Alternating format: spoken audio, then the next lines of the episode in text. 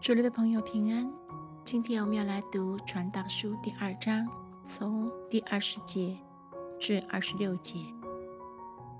故此，我转想我在日光之下所劳碌的一切工作，心便绝望，因为有人用智慧知识、灵巧所劳碌得来的，却要留给未曾劳碌的人为分，这。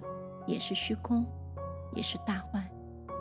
人在日光之下劳碌内心，在他一切的劳碌上得着什么呢？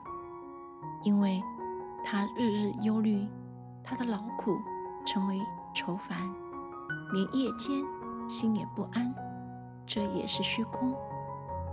人莫强如吃喝，且在劳碌中享福。我看。这也是出于神的手。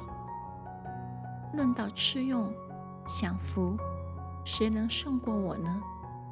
神喜悦谁，就给谁智慧、知识和喜乐。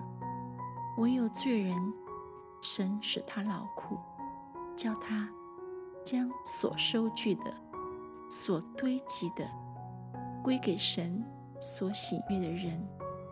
这。也是虚空，也是普风。